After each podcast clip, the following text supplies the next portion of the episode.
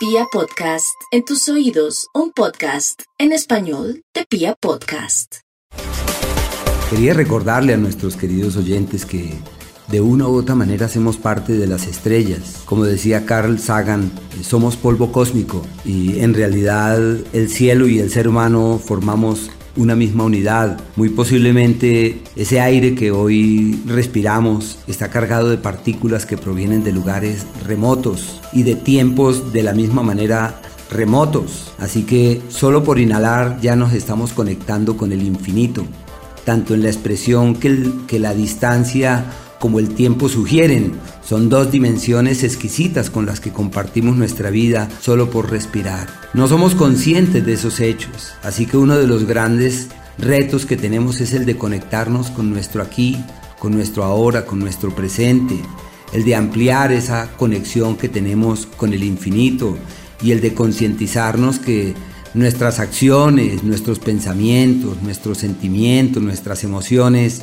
todas Todas ellas tienen implicaciones, tienen consecuencias, tienen repercusiones. Así que hoy estamos en los últimos tiempos del signo de Pisces, porque ya desde hoy avanzamos, le quedan más o menos unos 12 días más o menos a este signo, al último signo zodiacal, y estos son grados que la astrología llama los grados de la fe, los grados del misticismo, los grados de la devoción. Por eso quienes nacen entre el día de hoy aproximadamente y el 20 de marzo son personas de una sensibilidad extrema expuestos a tener una conexión espiritual muy profunda. Así que es normal que digan, yo todo lo siento, yo conozco al otro sin conocerlo, la intuición me funciona, o sea, son unas conexiones y unas sincronías muy poderosas, pero eso no solamente se proyecta hacia quienes nacen allí, sino que avanzamos a la luz de esas energías, así que hay que aprovechar estos tiempos para reforzar la conexión con nosotros, la sintonía con nosotros mismos y alimentar ese tema del servicio.